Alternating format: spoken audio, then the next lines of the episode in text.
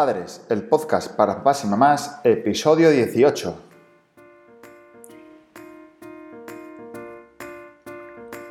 Hola, hola, buenos días, ¿qué tal estáis? Bienvenidos a Padres, el podcast para papás y mamás, primerizos, estresados, sin apuros, al aparato, como siempre, como cada semana, Cris y Borja, fundadores de capotinas.com, la tienda online de ropa para bebé hecha a mano, aquí en Asturias, en el paraíso natural. Hoy queremos dedicar el programa a todos aquellos padres que comencéis a preparar el cole y los libros y la vuelta al cole y la compra de uniformes y el material escolar, etcétera, etcétera, etcétera, en julio. Es decir, acabáis de acabar el colegio, acaba de finalizar la etapa escolar, empiezan tres meses de vacaciones, por favor, tranquilos. Pues no, vosotros eh, sois ese tipo de padres que lo hacéis todo con antelación. Nosotros somos del otro tipo, el tipo de lo hago todo la última semana. Es decir, si empieza el lunes al cole, lo hacemos el jueves. Vale, ahí hay dos tipos de muy diferenciados de padres. No es uno mejor ni peor. Pero el otro día, hablando con una compi, con una compañera, con una mami, me decía, ¿sabes lo que me ha pasado? soy de ese grupo de padres, compré todo en julio. ¿Y sabes qué pasó cuando llegó al colegio? Que el pantalón largo ya no le valía, le quedaba un dedo de corto.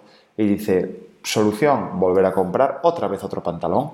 Con lo cual, eso es un riesgo que yo nunca había pensado y lejos de pensar que lo que hacíamos nosotros tenía ventajas, porque yo creo que eso tiene desventajas, al final vas estresado, vas con prisa, eh, no llegas, el niño no tiene nada, no tiene libros, no tiene ropa del cole, o sea, estás ya desfasado. Eso sí, has pasado un verano completamente relajado y de lujo, pero mira, tiene una ventaja. Mira tú por dónde hay una, una, ventaja en todo esto, ¿no? No le queda pequeño, le vale fijo. No sé si os pasa a vosotros también que cuando estás en verano haciendo la compra, imaginaros en julio, en agosto, de repente vas por el súper y ¡pumba! La vuelta al cole, reserva tus libros. Ostras, a mí eso me da un bajón pero un bajón increíble.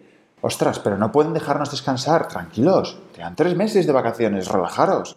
¿Cómo que la vuelta al cole reserva ya tus libros? Hombre, por favor. Si hay que ir a la playa todavía, hay que hinchar el, el flamenco, el donus gigante, hay que comer helados. Hombre, por favor. Nada, nada, olvidaros. Nosotros vamos siempre a la última, a la última pregunta que se suele decir. Esta semana en la web en capotinas.com vamos a estrenar dos productos nuevos que están en producción y saldrán ya mismo que son el cubre pañal Bloomer Caravan, que es uno muy chulo de rayitas azules con furgos pequeñitas, estas furgos retro, ¿vale? Las que todos nos, nos gustan. Y el ranita pelele de osos perezosos, que es chulísimo. Hoy, ¿de qué vamos a hablar? Pues hoy vamos a hablar de un tema muy recurrente, muy recurrente que estáis acostumbrados a ver o incluso a practicar. Es, ¿le dejas la tablet o el móvil a tus hijos? ¿Eres la resistencia o te das por vencido o vencida? Bueno, pues eh, seguramente que os habrá pasado. Cuando más liados estáis es cuando el niño peor se porta. O la niña, ¿eh? hablo en general. Cuando más estrés tenéis, esa semana horrorosa, que tenéis muchísimo trabajo, muchas cosas que hacer, estáis estresadísimos, esa semana se portan fatal. O ese fin de semana. Se portan fatal. Tienen algo en su interior que saben que estamos estresados, que saben que tenemos mucho que hacer, que saben que estamos muy cansados, que no hemos dormido apenas nada que tenemos una reunión importantísima, yo qué sé, algo, y ellos, ¡pum!, ahí va y se ponen pesadísimos, no hay quien los aguante, lo saben, ¿eh? lo saben, y lo hacen yo creo que queriendo, o no, no lo sé, pero vamos, me parece que es mucha casualidad, ¿no? Solución rápida, Solución rápida, sencilla y simple, dejarles la tablet o el móvil. Esto es lo más rápido. Me estás dando el coñazo, estás muy pesado, no paras de gritar, no paras de armarla. Pum, toma el teléfono, enciende YouTube y ponte a ver vídeos. Sí, no han metido el código de desbloqueo del teléfono y ya empiezan a sonreír. Automáticamente paran de llorar, paran de gritar, paran de armarla y no hay niño. ¿Vale? Es decir, están tranquilos, relajados, pasan de 0 a 100 y de 100 a 0 en un minuto. Eso al final lo que conseguimos es que ellos sepan que cuanto más gorda la arman y cada vez es más gorda y van creciendo, más rápido van a tener su premio, que son los vídeos y es el YouTube. La solución en este momento, pues ¿cuál es? Pues obviamente no te queda otra que dejarles el teléfono o la tablet. Mi pregunta es, ¿merece la pena? ¿Creéis realmente que esto es bueno para los niños? Os contamos nuestro caso. Nosotros sí que vemos muchos puntos positivos a dejarle el móvil o la tablet cuando la están liando, ¿vale? Hay muchos. Por ejemplo, automáticamente se soluciona el error, paran de llorar, ya no hay problema, dejan de portarse mal. Es rápida y efectiva, ¿vale? A momentos de estrés. Hay eh, sitios donde necesitas estar en silencio, necesitas trabajar, en una BBC, bodas, bautizos o comuniones, en alguna cena o comida especial que tienes que ir con ellos, pues tienen que parar. Es decir, es que no hay otra, no pueden hablar, ¿vale? Con lo cual, tienes que dejarles el teléfono porque no hay otra opción. Es muy útil, o a nosotros nos ha sido muy útil, en viajes en coche, en tren, en avión. Además es gratis, ¿eh? no consume recursos como puede ser una máquina eh, recreativa o puede ser comprar regalos continuamente o puede ser comprar chuches continuamente. Bueno, consume datos, vale. Es portable y no tiene cable, con lo cual solo necesitas datos o wifi. Los datos te van a durar el primer o segundo vídeo porque te los van a fundir todos. Y la verdad que sí que es cierto que según cómo utilice esos vídeos y cómo lo tengáis configurado, puede ser eh, educativo. En función de qué vídeos o juegos consuman, puede ser educativo o puede ser una chorrada.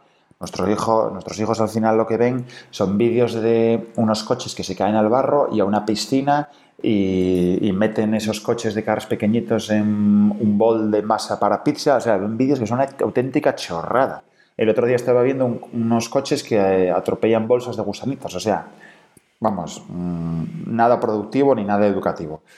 Sí que es verdad que esto debería enfocarse al aprendizaje o incluso a ver vídeos de Peppa Pig en idiomas, en inglés o en alemán o en francés, por lo menos que aprenda algo, que aproveche el tiempo, ¿no? Y al final, ¿qué pasa? Que el niño o la niña se convierte en un auténtico fenómeno tecnológico. Lo domina y lo lleva consigo como si, vamos, como si hubiera nacido con ello y es que han nacido con ello, ¿vale? Veis que van a años luz nuestro.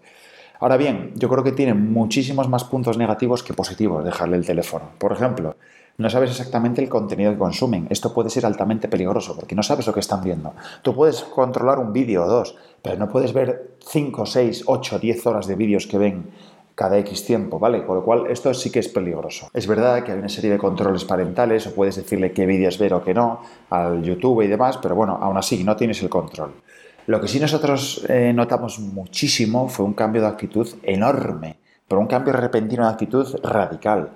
Cuando estaba con el vídeo, con los vídeos y YouTube y se los dejábamos continuamente, el niño estaba histérico todo el día. Estaba como con el mono, o sea, estaba totalmente irascible, gritaba, tiraba cosas al suelo, estaba dando vueltas para todos lados, estaba loco. O sea, vamos, una cosa increíble. Se lo dejamos de, de dejar, en este caso, el cambio fue radical. Está como la seda, totalmente tranquilo, relajado, bien, monta las perroneras y monta películas y la arma, como todos los niños, pero es que está relajado, es que el cambio ha sido increíble y estamos completamente seguros que ha sido por culpa del teléfono. Es decir, dejar de dejarle el teléfono y el móvil y los vídeos.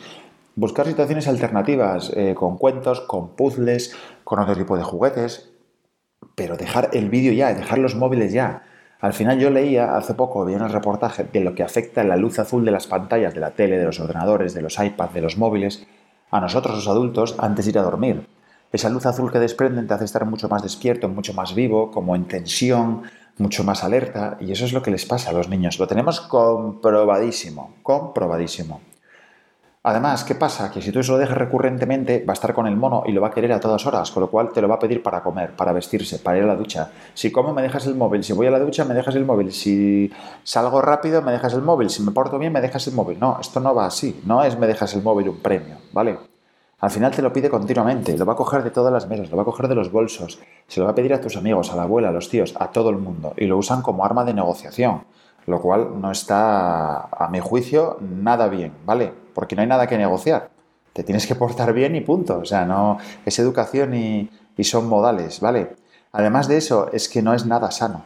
Eso no puede ser sano para los niños. Lo siento, pero eso no puede ser sano para la vista y especialmente cuando son bebés, ¿vale? Por lo que decíamos del arma de, del arma de doble filo que es, ¿no? Te pido algo a cambio y hago yo esto bien. Y a continuación le estamos dando algo que está realmente perjudicándoles, ¿vale? Ah, ya, no, ya no sé físicamente porque no soy médico, pero sí psicológicamente o en su forma de comportarse.